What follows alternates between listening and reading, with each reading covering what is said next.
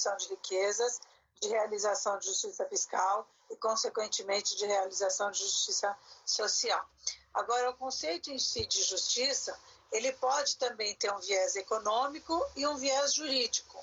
Econômico, quando a gente pensa em justiça é, no sentido de um sistema tributário eficiente, ótimo e que não e, e neutro, vamos assim dizer, economicamente falando. E jurídico nessa nessa hipótese de redistribuição de riquezas através da progressividade tributária dos tributos que são considerados progressivos em razão da dimensão da manifestação de riqueza, ou seja, em razão da dimensão da base de cálculo. Então, a ideia, fora dos tempos de pandemia, a gente é, é, me parece que a ideia de justiça fiscal tem um sentido.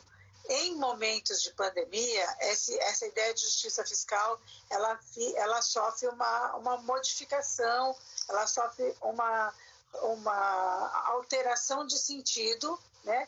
mas que, que não permite que a gente deixe de lado o que é considerado como justiça tributária em tempos de normalidade.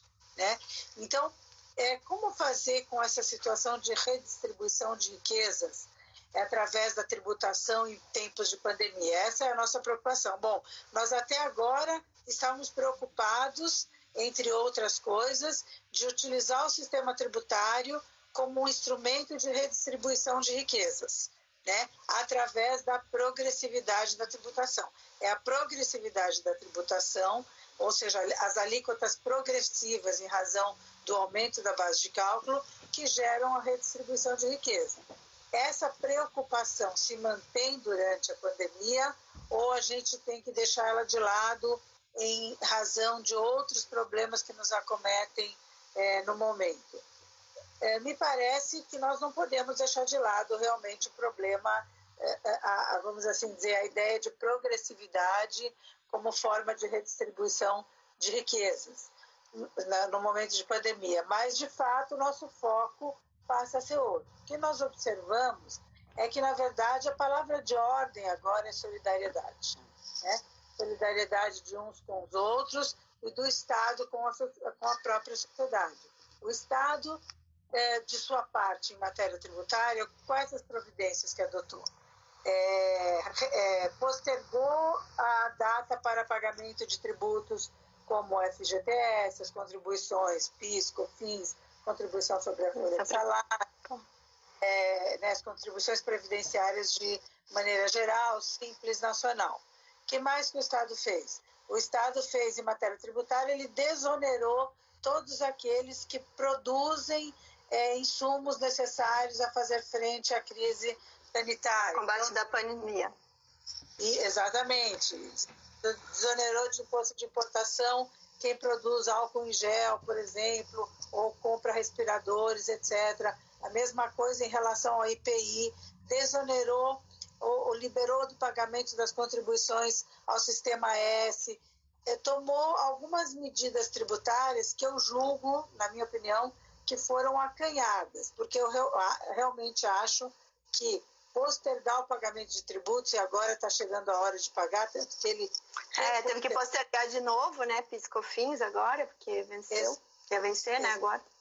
Ia vencer e agora foi novamente postergado o prazo para pagamento. Mas em algum momento nós vamos ter que pagar esses tributos.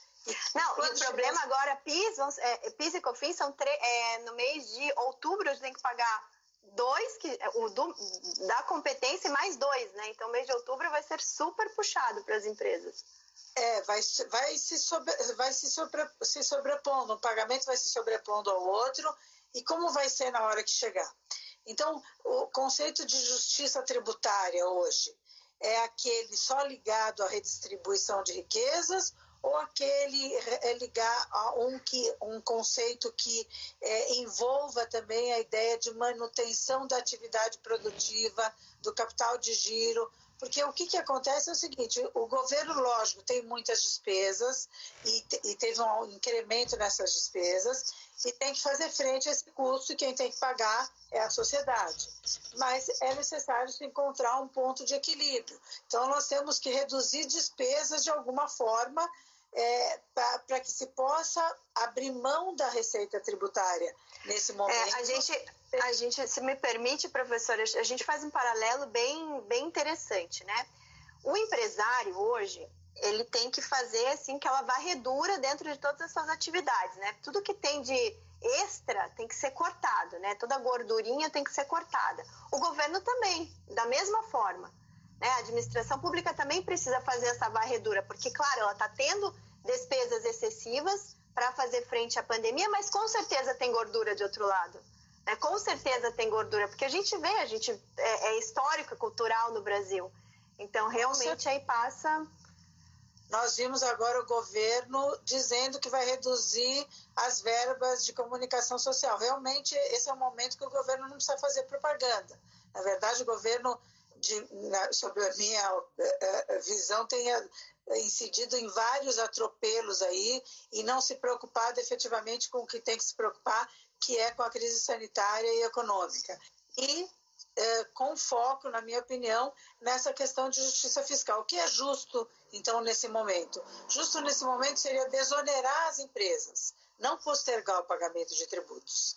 É, e o que o governo tem feito? É, é só postergar e incrementar, como a gente estava falando, para num segundo, para num segundo momento a gente estar tá ainda mais sobrecarregado. O que, que adiantou ele postergar é, o pagamento dessas contribuições agora um pouco mais para frente, em outubro, quem vai conseguir pagar isso? O que o governo tem que pensar, é, e aí a gente está, por isso que eu digo que é impossível a análise do, do direito tributário sem que se dê de uma maneira interdisciplinar, né? Hoje, para que a gente alcance esse conceito de justiça, nós temos que conhecer qual é a política fiscal adotada pelo governo, qual é a política, eh, eh, qual é o sistema jurídico, então nós temos que analisar o sistema jurídico à luz da política fiscal e qual a repercussão econômica das medidas adotadas na política fiscal. A política fiscal em momentos de pandemia não é, não deve, não pode ser a mesma política fiscal adotada em momentos de normalidade. Então, realmente, alguns colegas têm achado que é suficiente a postergação do recolhimento de tributos. Eu, pessoalmente, acho que não.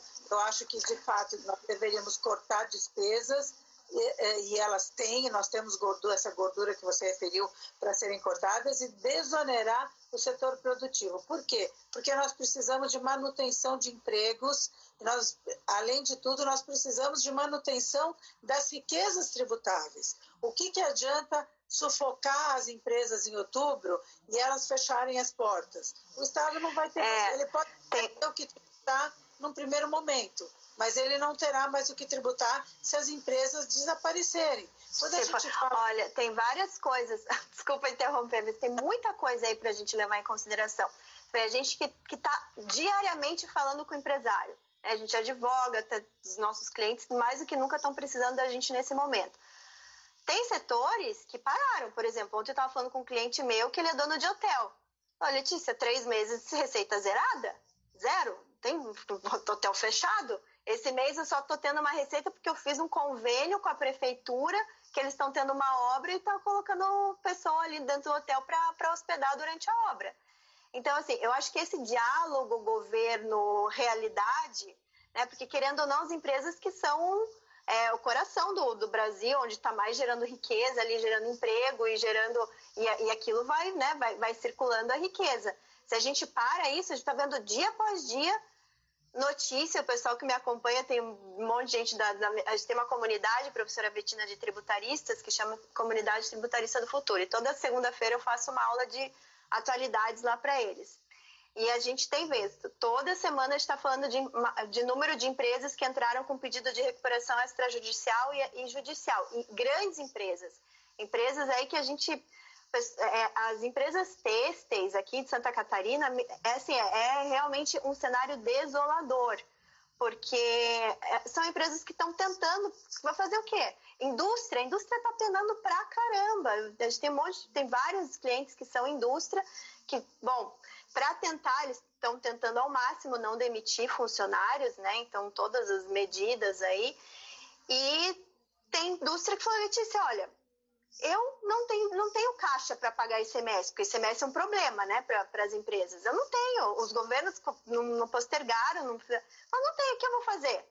Eu falei, o que, que, você vai falar para um, um, empresário? Que que, eu falo, não tenho, ó, não, nessa minha situação, eu não tenho o que fazer, eu não tenho dinheiro, preciso preservar os meus funcionários, preciso tentar ao máximo preservar a minha empresa, então não tenho, não vou pagar, o que eu vou fazer? Aí a gente fica com aquele receio lá por conta do entendimento é, do STF de que se ICMS declarado e não pago ainda pode ensejar uma, ou, ah. ou, né, uma repercussão criminal. Por mais que a gente entenda que tem a questão do dólar, mas o nosso, nosso, os nossos fiscos são tão doidos aí que daqui a pouco a gente fica com esse medo, esse receio. Então, assim, é. tudo parece que é para engessar a economia, né? E não, teria que ser um movimento justamente contrário. Você tem que pegar esse teu pulmão que está parando ali, o teu coração que está parando de bater e fazer pulsar de alguma forma. Isso que eu tenho notado, né? Assim, esse, esse grande desespero e essa falta de interlocução da, do contribuinte com o governo, né? Porque o governo precisa, precisa enxergar, ele precisa ir olhar o que está acontecendo com o empresário. É, na verdade, é, a gente tem sentido que o governo tem patinado aí em outros temas que não, teriam importância em outros momentos, mas não nesse, e tem é, dado pouca importância ou quase nenhuma para a situação do, é, do empresariado. Nós observamos aí um chefe do Poder Executivo dizendo o país não pode parar, vai todo mundo para as ruas, ele pessoalmente sequer usa máscara, né? e aí é, acha que essa é a solução para que o setor econômico, então, passe ileso pela pandemia, ou seja, com o custo da morte das pessoas, né? Então, o que, o que, que acontece? Ele está é, se, pouco se preocupando com a vida e dizendo que está se preocupando com a economia, que é para todo mundo ir para a rua. Mas, na verdade, o que ele devia fazer é mandar todo mundo ficar em casa, para preservar a vida e fazer, às vezes, né, é, é, do poder público no sentido de desonerar o setor produtivo e não de postergar o pagamento de tributos. No momento em que ele desonerar o setor produtivo, ele garante a sustentabilidade.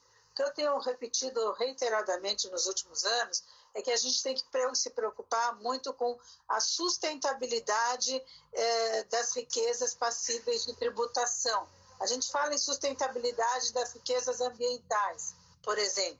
Né? Então, nós não podemos eliminar as riquezas ambientais sob pena de eliminar a própria condição de, de vida. Né?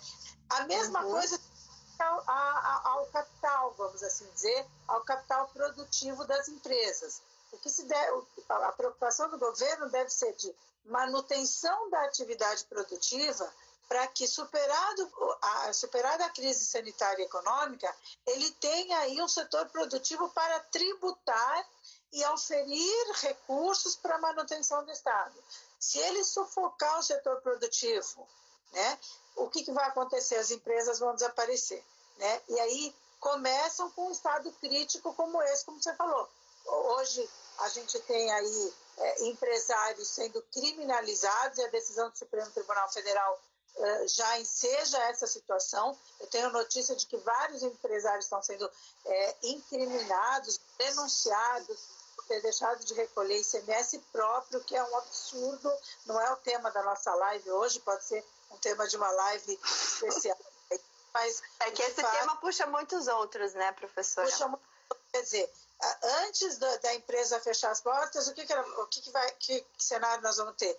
Um, uma situação policialesca de criminalização do empresário porque deixou de pagar o tributo porque não tinha dinheiro para pagar. Não com o dolo de apropriação indébita, como quer fazer crer o Supremo Tribunal Federal, mas com, por falta, pura e simplesmente por falta de recursos para pagar os tributos. Então, realmente, aí fazendo aqui o link com a nossa, é, o nosso tema de hoje, a ideia de justiça fiscal, é, no sentido de redistribuição da, da, da, de riquezas através da tributação progressiva, é, a essa ideia se acresce a ideia de desoneração, ou seja, da, a ideia de redução da carga tributária para pessoas naturais e jurídicas que não tem sido como nós temos, visto uma preocupação concreta.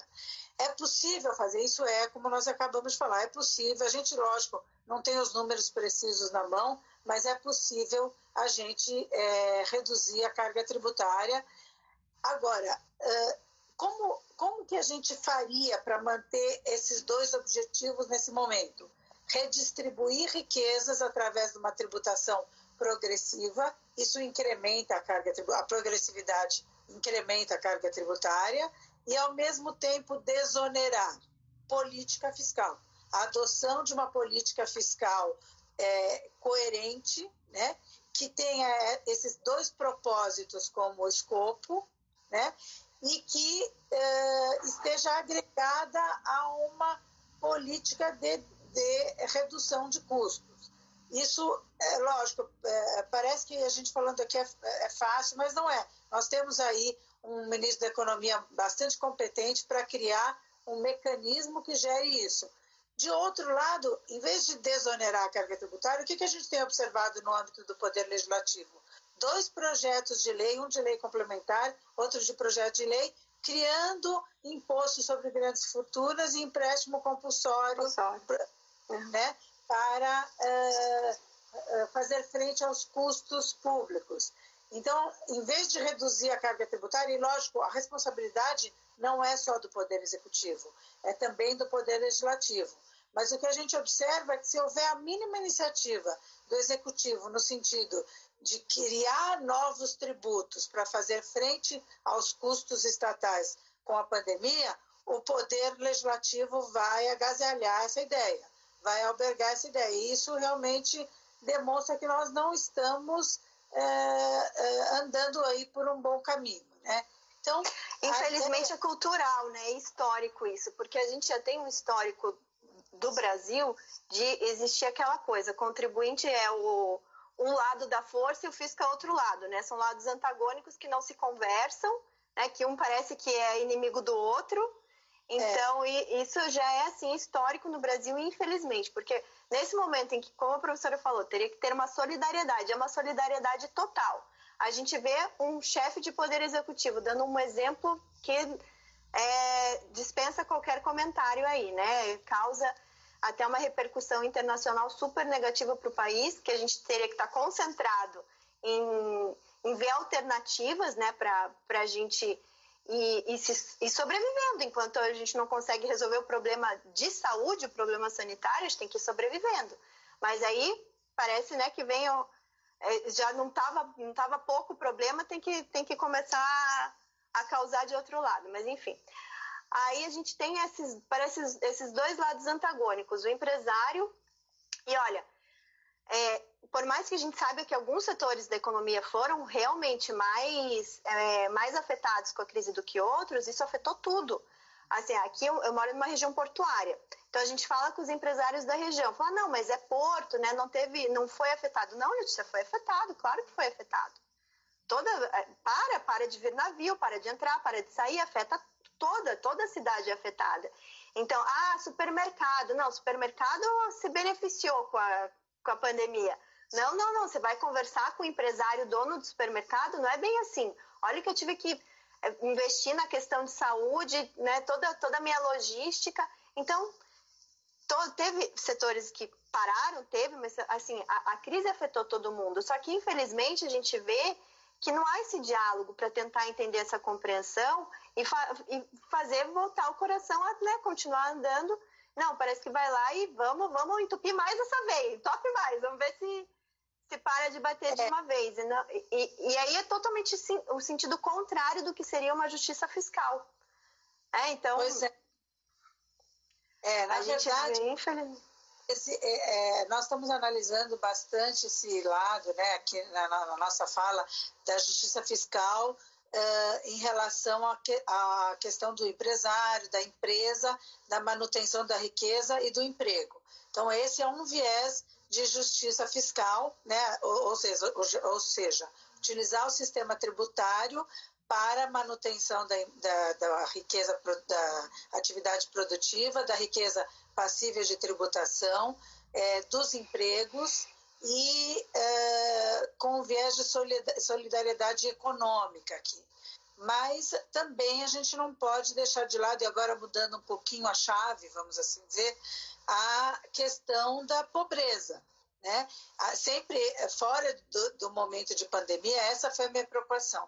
Eu sou advogada na área tributária, tenho dedicado a minha carreira tanto à advocacia, mas à atividade acadêmica e estudado muito direito tributário e muitas vezes eu me pego é, é, me questionando como eu posso ajudar né, a sociedade com esse pouco conhecimento que eu consegui angariar ao longo dos anos. É, o que eu vejo é que é, nós temos uma ferramenta poderosíssima nas mãos de diminuição dessas diferenças sociais. Quem consegue dormir com esse barulho? Nós, você disse que a minha conterrânea aqui de Curitiba, aqui, é, é, aqui em Curitiba, enfim, em várias cidades do Paraná também, nós temos um, uh, momentos de frio intenso, né? E aí a gente vai dormir com, com esse barulho. Quem consegue dormir no momento que eu põe um cobertor, outro cobertor, outro cobertor, o que, que vem na minha cabeça? Tem gente lá fora morrendo de frio.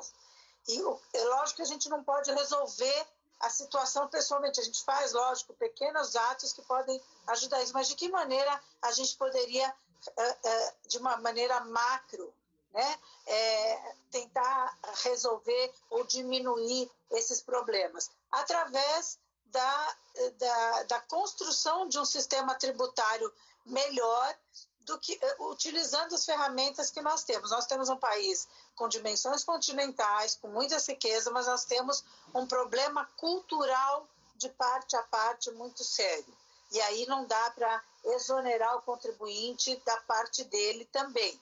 Né? A gente está falando do, do, empresário, da pessoa natural como contribuinte. O, contribu o que, que acontece no Brasil? O contribuinte, muitas vezes, de sua parte, deixa de pagar o tributo, aí sim, nessas situações, às vezes com o dolo, não com a, a, a, simplesmente em razão de não dispor de recursos para isso, porque ele diz o seguinte, o Estado não vai fazer a parte dele, eu não faço a minha. O Estado não, dá, não me dá segurança, não me dá saúde, não me dá educação de qualidade, enfim, eu então eu não quero pagar tributo.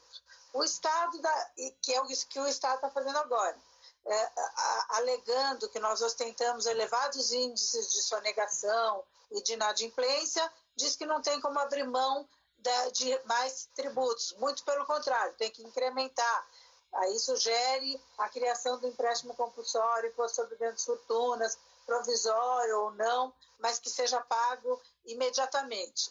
Então, o que, que acontece? De, nós temos um problema de cultural de parte a parte. O Estado muitas vezes não faz a parte dele e, e o contribuinte muitas vezes não faz a parte dele. Nós precisamos que o contribuinte se conscientize de cumprir a sua, a sua parte na medida em que o Estado crie essas, é, é, essa possibilidade para ele, ou seja, tenha uma política fiscal coerente com a nossa realidade, né?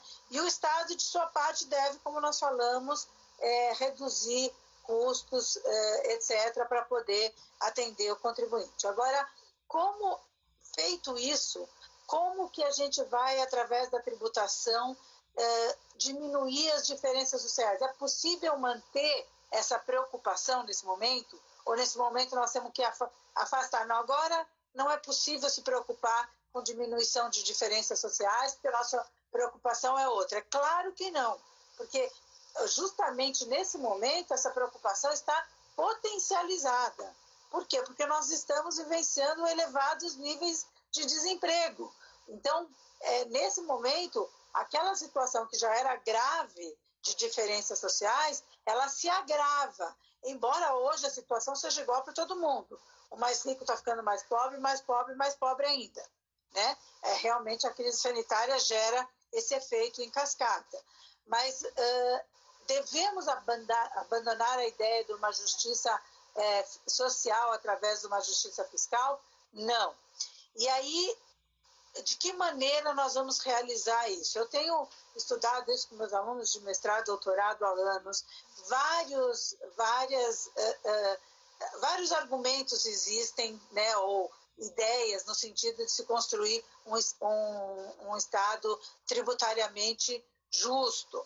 É, e entre os temas que se intercalam aqui, existe uh, a possibilidade, vamos assim dizer, de uh, as desonerações, os incentivos e benefícios fiscais são bons, são bons para a sociedade, são bons no sentido de gerar a redistribuição de riquezas? Não, no sentido de gerar a redistribuição de riquezas, não são bons. Tá? E não, so, não são é, normalmente é, bons em termos de justiça fiscal. Por quê? Fora de um estado de pandemia. Porque os benefícios fiscais normalmente favorecem alguns em detrimento de outros. O dinheiro não nasce em árvore, tá? Então, se alguns deixam de pagar, outros terão que pagar por eles. Então, agora até na discussão da reforma tributária, o que se diz é que vai se eliminar totalmente os incentivos e benefícios fiscais e inclusive aqueles relacionados à dignidade da pessoa humana, como por exemplo as deduções com, com saúde do imposto de renda ou com educação, etc. É, isso é, é, esse é um ponto da reforma que eu acho bastante criticável, né? E a reforma não foi criada é pra, para o momento de pandemia. Então, é, eu pessoalmente, é, eles dizem que vão compensar através de políticas de transferência de renda é, o, que se paga na tributação sobre o consumo, o que eu duvido muito até ver acontecer, né? Porque daí quando a gente fala em programas de transferência de renda, nós estamos falando em subsídios, em, em créditos, em recursos que o Estado tem que devolver, que é sempre complicado. Exatamente, para distribuir para a sociedade. Então, a justiça fiscal, além da progressividade, ela se realiza também através desses programas de transferência de renda. Eu confesso a você que é, quando o Lula foi eleito a primeira vez e que nós tínhamos aquelas Bolsa Família, que existem até hoje, eu falava, não, eu acho uma coisa muito errada, não pode dar o peixe, tem que ensinar a pescar. Eu realmente falava isso. Na medida em que eu me aprofundei no estudo da capacidade contributiva, eu vi que eu estava errada e hoje eu faço minha culpa. A gente, no estado de. No, com, com um país em que há 14 milhões de famílias em estado de pobreza e miserabilidade, nós temos que dar o peixe e ensinar a pescar. Não dá para só ensinar a pescar, senão a pessoa morre de fome até, até aprender a pescar. Então, realmente, eu acho que esse problema de redistribuição é, é, de transferência de rendas, agregado a uma intributabilidade do mínimo existencial.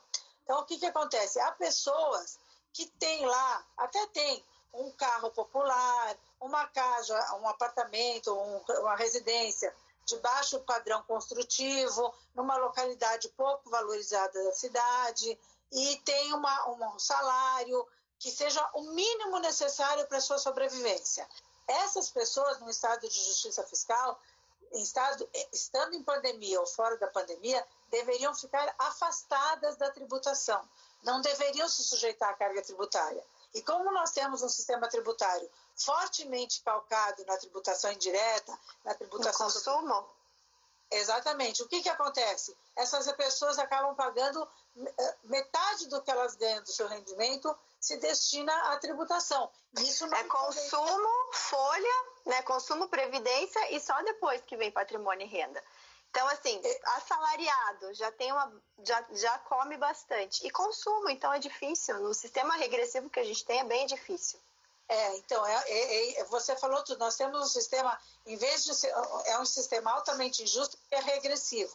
Paga mais tributos quem tem menos condição financeira e menos tributos quem tem mais condição financeira. Nós precisaríamos de um sistema tributário né, que desonerasse completamente aqueles que só têm o mínimo para sobrevivência com dignidade, né, e que estes mesmos fossem destinatários de políticas de transferência de renda. Então, não só desonerar quem tem o mínimo necessário para sobrevivência, mas subsidiar essas pessoas no sentido de que elas possam alcançar melhor, posições na sociedade em que lhe seja possível é, ganhar mais. Né? Então, a ideia, eu, eu confesso a você que hoje eu já tenho as minhas dúvidas sobre a, a situação de, de a progressividade da tributação ser um instrumento de justiça fiscal no Brasil. Como eu dizia no início, justiça é um conceito aberto. Cada um tem o seu, embora haja um padrão médio de justiça, né? que é o padrão da, da moral média da sociedade. Né? A minha mãe sempre diz que direito é lógica. Né? Então, é essa lógica que cada um é, tem dentro da sociedade gera uma ideia de moral e ética que é a moral média, a ética média da sociedade. A moral e a ética média levam a uma ideia de justiça, né? E essa ideia de justiça, ela varia de cada sociedade para cada sociedade, de cada padrão ético e moral de sociedade para sociedade. Então, eu hoje já tenho algumas dúvidas sobre se a, se a progressividade dos tributos no Brasil levaria uma, a, uma, a um estado de justiça fiscal. Por quê? Porque a tributação progressiva ela só incrementa a carga tributária e torna mais complexo o sistema. Quais são os nossos problemas mediaticamente conhecidos? Nós temos um sistema altamente é, complexo e muito oneroso, um sistema tributário muito pesado. E aí a gente sente que ele é injusto, individualmente a gente sente que ele é injusto. Então, o que, que acontece? É, como tornar ele a sensação, como trazer a sensação de justiça uh, fiscal, né, para cada um de nós, simplificando o sistema e desonerando da carga tributária. Nesse sentido, eu acho que, quem sabe, a proporcionalidade no Brasil fosse melhor do que a progressividade, porque ela, ela, ela geraria uma carga tributária mais uh, amena, vamos assim dizer, e simplificaria o sistema. Qual é o problema da proporcionalidade? É a ideia de, é, é, de que a, as pessoas não sentirão com a mesma intensidade a tributação. Quando eu tenho também um sistema tributário justo, quando todos sentem com a mesma intensidade o, pre, o peso no bolso de pagar o tributo, ou seja, a dor no bolso de pagar o tributo deve ser a mesma para o mais rico, para o mais pobre, para o assim chamado remediado. Tá? E como eu alcanço esse efeito de, de, de sensação de igual peso? Através da progressividade. Eu tiro a progressividade, então eu vou ter um sistema proporcional. Por exemplo, estabeleço uma alíquota uniforme. Todo mundo paga, vamos tomar, por exemplo, o imposto de renda. Todo mundo paga 16% de imposto de renda, tá? Então, quem ganha mil reais paga, quem ganha dois mil reais, vamos assim dizer, paga 16%, quem ganha cinco mil reais paga 16%, quem ganha um milhão, quem ganha 100 milhões paga 16%. De verdade, quem ganha os 2 mil vai pagar menos do que quem ganha, que quem ganha 100 milhões. Um vai pagar 16% de 100 milhões, outro vai pagar 16% de 2 mil reais. Eu tenho aí uma tributação proporcional. Qual é o problema dessa tributação? O quem paga 16% de 2 mil sente com muito mais intensidade a tributação do que quem paga 16% sobre 100 milhões, embora seja muito mais. Porque para quem ganha 100 milhões, sobra muito mais dinheiro para suas necessidades, para sua sobrevivência, para sua vivência, que já não né, sobrevivência. Mas, enfim, então, o que, que acontece? A, un, a única coisa que ainda me faz refletir sobre um sistema progressivo é essa ideia da intensidade da, da tributação no bolso das pessoas. Não fosse isso, me parece que a proporcionalidade realmente é a melhor ideia em termos de justiça tributária no Brasil, porque ela incrementaria a carga tributária e ainda simplificaria o sistema. Agregado à ideia de proporcionalidade, é, é, porque, na verdade, assim, abrindo um parênteses, né? É, o que, que nós temos de tributo progressivo? Renda IPTU só. Então, nós não temos um sistema tributariamente justo. Se a gente for ter um sistema tributariamente justo de verdade, como em outros países do mundo, nós tínhamos que estabelecer progressividade para todos os impostos. E se a gente estabelecesse progressividade para todos os impostos, nós elevaríamos em muito a carga tributária e tornaríamos ela muito mais complexa. Então, apenas dois tributos progressivos não realizam a justiça fiscal. Por isso, me parece que é melhor ter uma carga, voltando agora para a ideia de proporcionalidade, ter uma carga tributária proporcional e não progressiva e manter a desoneração em relação àqueles produtos cesta básica, por exemplo, produtos de primeira necessidade, isso se a gente pensar em desoneração no caso de, dos tributos indiretos, do ICMS, por exemplo, né? Desonerar cesta básica, desonerar, é, é, é, autorizar a dedução de despesas com saúde, educação integralmente, não da maneira que é feita hoje em dia, porque já que o Estado não nos provê não, não nos provê de, de, desses serviços com qualidade, e a, a, gente tem que recorrer privatisticamente a esses, é, a esses serviços, o Estado deveria autorizar a dedução integral desses benefícios. E aí, quem sabe, a gente alcançaria um, um Estado tributariamente justo. Essa ideia, isso que eu pensei quando a gente falou em fazer essa live, essa ideia de justiça fiscal ela se acomoda a esse momento de, de pandemia. Lógico que é muito mais difícil, se em tempo de normalidade a gente não consegue chegar nesse propósito, o que diríamos em tempo de pandemia? Mas o fato é que eh, as pessoas necessitadas estão mais necessitadas. Então, essa deveria ser a preocupação, tanto do Poder Executivo quanto do Poder Legislativo.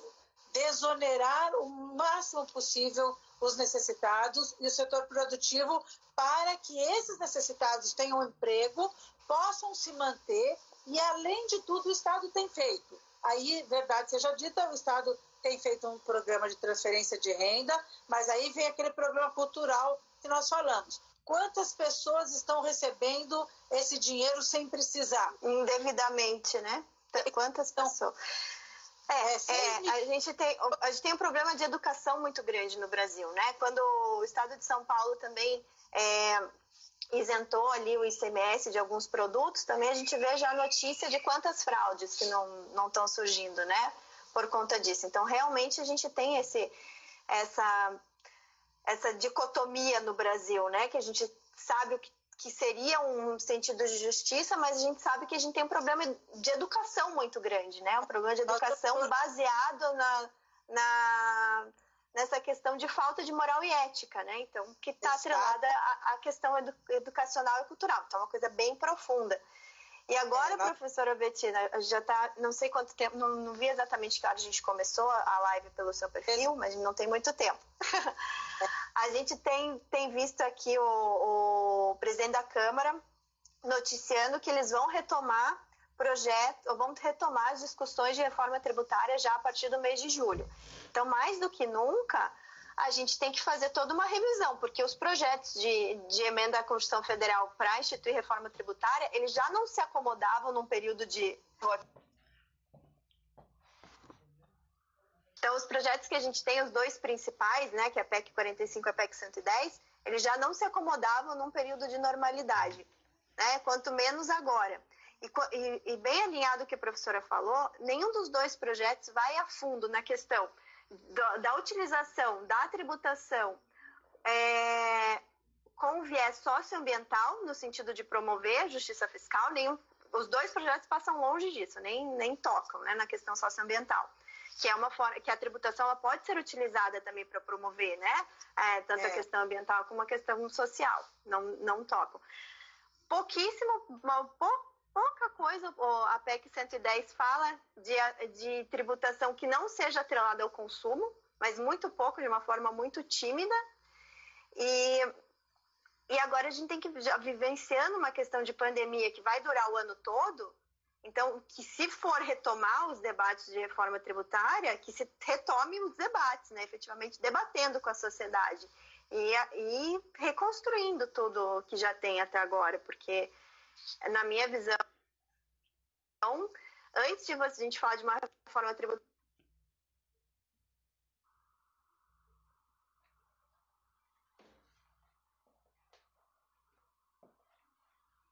Travou o meu? Teu travou, teu travou. Tá tra... É, não, travou para mim também. Voltou? Eu tô travada ainda ou voltou? Tá um pouquinho, tra tá, é, um pouquinho travada, não muito. Mas quer dizer, tá. Tá, não tá normal. Mas eu acho que agora é minha bateria. Eu vou ter que, vou ter que ah. sair daqui para pegar. É minha bateria que tá acabando. Eu acho que eu tô sem o carregador aqui. Deixa eu ver se eu consigo pegar, pedir para alguém trazer um carregador. Eu tô em casa, hoje eu tô no escritório. Eu deixei meu carregador lá em ah. cima. Mas quiser, tem várias perguntas aqui, professora. Não sei se quiser dar uma, uma olhadinha nas perguntas, enquanto eu vou tentar trazer um carregador aqui para mim. Pois é, eu acho que a gente já está aqui no. Ah, deixa eu ver aqui. Eu acho alguma, alguma pergunta. Ah, alguém, tá, alguém, a Fernanda pergunta, ah, como por exemplo, ela fala, né, da isenção de imposto de quem ganha até quatro salários mínimos. Nós temos um problema bem muito grande que é a não correção da tabela. Dani, pega meu carregador, o carregador no meu quarto. A não correção da, É. Ela gera caso de muita injustiça porque acaba tributando quem só tem o mínimo para a sobrevivência, né? Então esse realmente é um ponto importante, Fernanda. Mas, uh, Letícia, eu acho que nós já estamos aqui no nosso finzinho.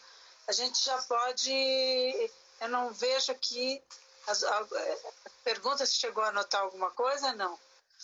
Eu, eu só acho assim, é importante destacar. E, e é reajuste ético, um reajuste um ajuste, não reajuste, um ajuste ético no país. Nós temos problemas eh, em relação à moralidade, né? E esses uh, aspectos acabam comprometendo como todo, não só o sistema tributário, mas o funcionamento da sociedade. Então, o que a gente falava aí desses programas, desse programa de transferência de rendas agora, é muito grave. Eu fiquei muito chocada. Fiz até uma. Compartilhei no Facebook a notícia de que 6 milhões de pessoas estariam recebendo valores é, é, impropriamente. Nós vimos aquela patroa lá que não cuidou direito do, do, do filho da, da, da filhar dela, né? É, no sentido de que ela estaria recebendo 600 reais que o governo está dando. Então, nós temos que ter realmente esse ajuste ético e moral, não só em termos de cidadania fiscal, né? Todos temos que fazer a nossa parte. Quem tem que pagar tributo tem que pagar. Eu falei da minha mãe, agora vou falar do meu marido. Meu marido brinca quando eu falo: Meu Deus, quanto que deu esse imposto trimestral? Ele fala: Só paga imposto quem ganha, né? Eu fico com muita raiva quando ele fala disso. Ele fala: Olha para quem que eu estou falando isso. Mas o fato é que ele tem razão né? A, a, a sociedade tem custos e nós temos que fazer frente a esses custos. Né? Então, uh, por mais que doa e dói para todo mundo no mundo, todo mundo, né? A gente está falando com uma especialista em planejamento tributário, ninguém é obrigado a pagar mais tributo do que deve, nunca. Então, planejamento tributário é uma coisa absolutamente legítima, lícita e autorizada. Essencial, né? Essencial. essencial para a manutenção da atividade produtiva. Agora, o que tem que ser pago efetivamente não pode ser projeto de planejamento, aí a gente tem que pensar que aqueles. A gente está falando de planejamentos conservadores ou um pouco mais, menos conservadores, mas não aquelas insanidades. Aquelas insanidades que realmente são. Não são planejamento, né? Que a gente fala, que daí não é planejamento. Não, daí é fraude. Né? Então, aí é isso que nós temos que abandonar, a fraude nós temos que nos conscientizar que a gente tem que. É, é, quem está sentado nas cadeiras do legislativo, do executivo, somos nós. Então não adianta falar que eles são antiéticos e eles são imorais. Nós estamos lá. Né? Então tem que vir da sociedade a ideia e de cada um de nós a ideia de ética e moral. O que, que acontece? Existe, na verdade, é, é, né, nesse jogo, na, na, parte tributária, no âmbito tributário, é, nós temos muito uma ideia do que os matemáticos e economistas chamam de teoria dos jogos, né? O que, que acontece? O fisco é, é, é, se sente uma, um jogador, vamos assim dizer, ou uma peça do jogo, e o contribuinte é um jogador, ou peça do, outra peça do jogo, mas são dois jogadores, vamos assim dizer, que tratam o sistema tributário como um jogo, ou, duas, ou dois indivíduos que tá, tratam o sistema tributário como jogo. Se ele sonega lá, eu vou aumentar a carga tributária aqui. Aí o outro diz, se eu, ele aumenta a carga tributária lá, eu vou sonegar aqui, eu vou, eu vou, eu vou exagerar, vamos assim dizer, no meu planejamento tributário, a ponto até dele ser fraudulento e não ser um planejamento tributário, então ser uma fraude. Então, esse foi, que esse foi o tema da minha palestra, professora, no seu congresso. Foi exatamente isso, teoria dos jogos, elisão e evasão. É, foi exatamente, exatamente, isso que eu falei, foi no seu, no, no seu congresso, no de 2018. Foi exatamente ah, esse tema. É, a gente falou esse equilíbrio, né? Com base na teoria dos jogos. O, o Estado tem, o fisco tem essa ideia, né? Tem muita sonegação, então eu vou cada vez mais tributar e o contribuinte também, o contribuinte sonegador também tem essa essa visão. O Estado me cobra muito, eu vou sonegar. E daí quem paga o pato é o bom contribuinte, porque daí tem que pagar duas vezes, pelo mal e é. por ele. Exatamente. Esse é um tema muito afeto à ideia de compliance, né? O que, que eu sinto é que esse jogo passa começar a, a, a passa a, a, se tornar mais equilibrado e aí a gente dentro da teoria dos jogos chega à ideia do equilíbrio de Nash né? É, com a, os programas de transação, por exemplo, que são, estão sendo estabelecidos. Nós temos uma lei de transação recém-nascida, super jovem, enfim, e essas ideias de transação, de negócio jurídico processual, enfim, de outra, essas novidades que nós estamos vivenciando é, é, no sistema, e também a ideia das empresas e das pessoas que começa, eu acho que a ideia de a, a ética tem, eh, tem vamos assim dizer, ganho é, bastante espaço. Ela, hoje eu acho que a gente ostenta padrões éticos melhores do que nós ostentamos no passado, mas ainda insuficientes. Mas isso está gerando, começando a gerar um equilíbrio nesse jogo que eu acho que vai surtir efeitos positivos em relação à justiça fiscal. Me parece que, é, pelo tempo que nós começamos aí da live, se não me engano, foi às 14h15, às 13h15 que eu comecei. Eu vou te falar um negócio, eu nunca tinha feito uma, uma live. Essas bolinhas, como eu digo para meus alunos, eles falam, professora, é, o, como que é? Eu falo, eu não sei mexer nas bolinhas. Eu tive que chamar aqui a, a, a uh, universitária que me ajuda, que ajudar uma live aqui e eu não sei como que faz essa coisa funcionar, mas eu vi que naquela hora eram, eram 13, 16 ou 13, 15, então assim... Ele vai, ele eu... vai te avisar aí, quando faltar dois minutos, ele te avisa que vai cair. Ah, então não avisou nada ainda, mas eu acho que a gente já pode arrematando, porque esse aviso deve estar chegando. Eu olhei que eu comecei a falar eram acho que 14, 16, mas aqui ninguém avisou. Ah, tá escrito lá, é. Um minuto restante, tá? Agora... É, então ele avisa, vai fazendo. Mas, professora, foi ótimo o início de um debate, porque olha isso aqui, a professora falando, eu já ia começando, ai, que vontade de falar disso, falar daquilo, porque é tanta, um, um tema puxa tanta coisa, né? E a gente tem visto, acompanhado aí todos esses, todos esses debates, e, gente, e assim, faz parte, né, do nosso papel aqui como profissionais, como tributaristas e também como contribuintes, a gente continuar promovendo esse debate. E é o que eu falo, né? Quando é, reforma tributária, a gente tem que se posicionar, tem que, sempre que possível, também fazer parte desse debate, porque isso é essencial para todos. É, e o que vai passar, quanto mais a gente conseguir interferir nisso, né? É, eu acho que uma reforma tributária está longe de resolver o problema, né? Os, os, problemas mais fundos, que eu acho que são esse aí que a gente comentou, educação, cultura, e a questão da, é, da,